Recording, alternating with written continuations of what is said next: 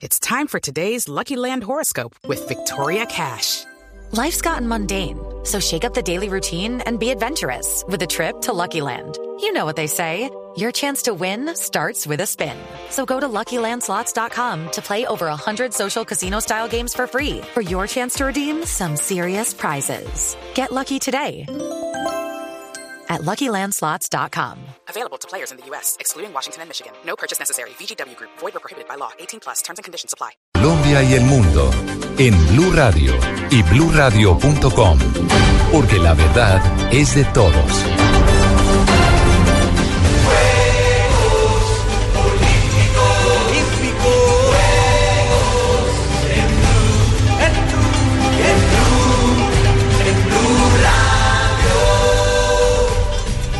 Ocho de la noche, un minuto, un día después de ganarse la medalla de oro en el salto triple femenino, la atleta colombiana Caterine Ibargüen recibió su presea y lo hizo con la alegría que la caracteriza. Vamos a Brasil con el enviado especial de Blue Radio a los Juegos Olímpicos de Río, Pablo Ríos. Con una sonrisa más grande de lo habitual, la colombiana Caterina Ibargüen se colgó el oro en su pecho un día después de ese salto de 15 metros y 17 centímetros que la ubicó en lo más alto del podio. La antioqueña contó a quienes les dedica el triunfo más importante de su carrera. Aprovecho para dedicarle esta medalla primeramente a Dios, a mi familia, a mi profesor Ubaldo Duani, a Alexander, mi esposo, que ha sido una parte importante en mi vida y nada, a todo Colombia que sé que, que, vibró con esta participación el día de ayer. Finalmente, aquí en el Estadio Olímpico de Río, hace minutos fue eliminado el colombiano Jason Rivas en la primera ronda de la competencia masculina de 100 metros vallas.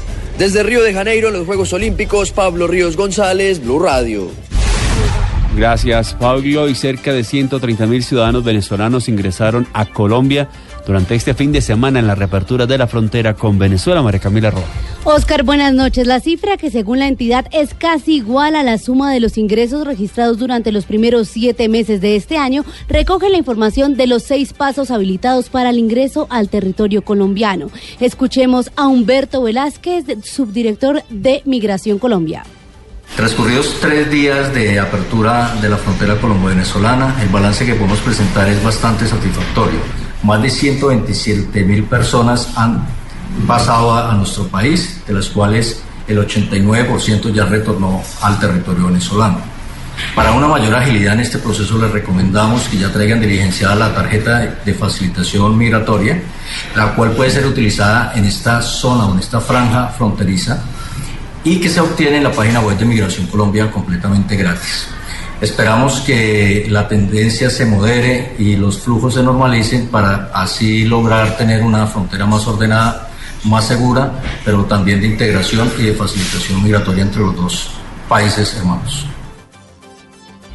El puesto de control migratorio que más movimientos registró fue el puente internacional Simón Bolívar, por donde pasaron más de 84 mil ciudadanos. La frontera continuará abierta de forma permanente en un horario de 5 de la mañana a 8 de la noche hora colombiana. Es importante recordar que los ciudadanos venezolanos traigan siempre diligenciada su tarjeta migratoria de tránsito fronterizo. María Camila Roa, Blue Radio. Gracias, María Camila. Y las autoridades del Cauca tratan de establecer las causas de la muerte de dos menores indígenas en zona rural del municipio de Silvia. La información, Freddy Calvache. El hecho se registró en el resguardo de Guambía, zona rural del municipio de Silvia, en el nororiente del departamento del Cauca, donde según las primeras versiones de los familiares, los niños comenzaron a sentir síntomas de intoxicación luego de consumir algunos alimentos.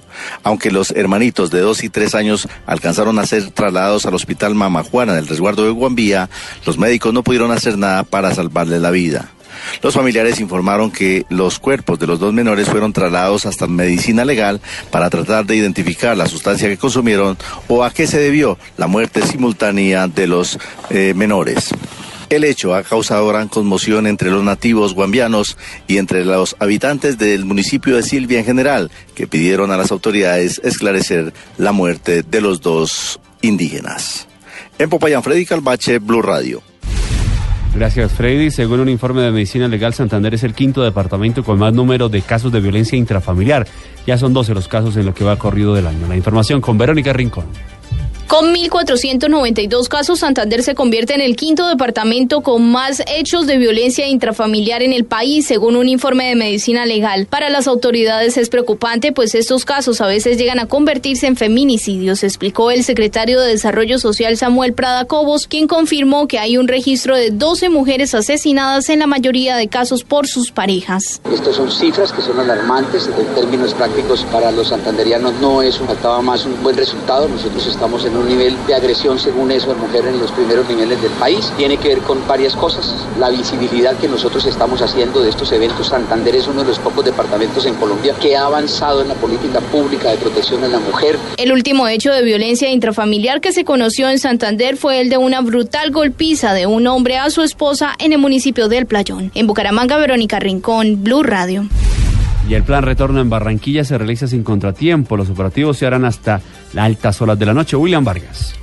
Con total tranquilidad se está desarrollando el plan retorno en la ciudad de Barranquilla que continuará hasta altas horas de la noche cuando ya se normalice el flujo vehicular en toda la ciudad. El mayor Gustavo Chaparro, comandante de la Policía de Tránsito de Barranquilla, manifestó que se espera aproximadamente unos 40 mil vehículos que ingresen y hagan tránsito en Barranquilla. Un buen desarrollo, hay bastante movilidad aquí hacia la vía al mar. Eh, eso significa que quizá estemos superando los 40 mil vehículos movilizados durante este fin de semana. Eh, están haciendo el tránsito eh, vehículos hacia la ciudad de Cartagena y Santa Marta y también están llegando a nuestra ciudad de Barranquilla. Indicó además que durante el puente festivo se hicieron 1.500 comparendos. De esos, 25 fueron por estado de embriaguez. Desde Barranquilla, William Vargas Velasco, Blue Radio.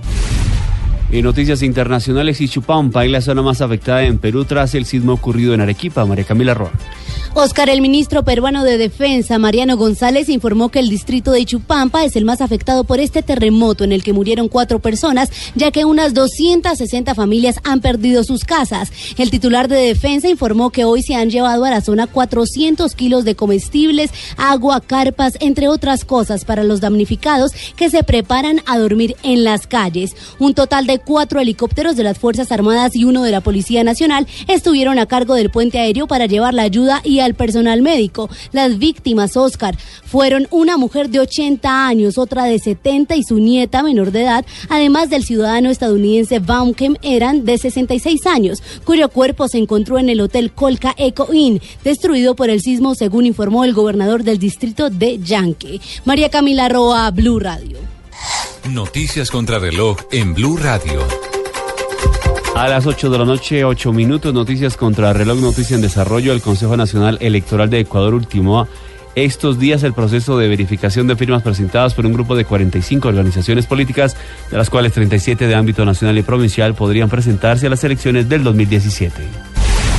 La cifra del gobierno de Estados Unidos informó hoy del traslado a Emiratos Árabes Unidos de 15 reclusos que estaban internados en la base militar de Guantánamo en Cuba. Y quedamos atentos porque un grupo de alto nivel del Parlamento del Mercosur, Parlasur, se reunirá el próximo miércoles en Montevideo con el canciller uruguayo Rodolfo Ninnovoa para abordar la incertidumbre en cuanto a la presidencia temporal del bloque y solicitará lo mismo a Venezuela, Paraguay y Argentina.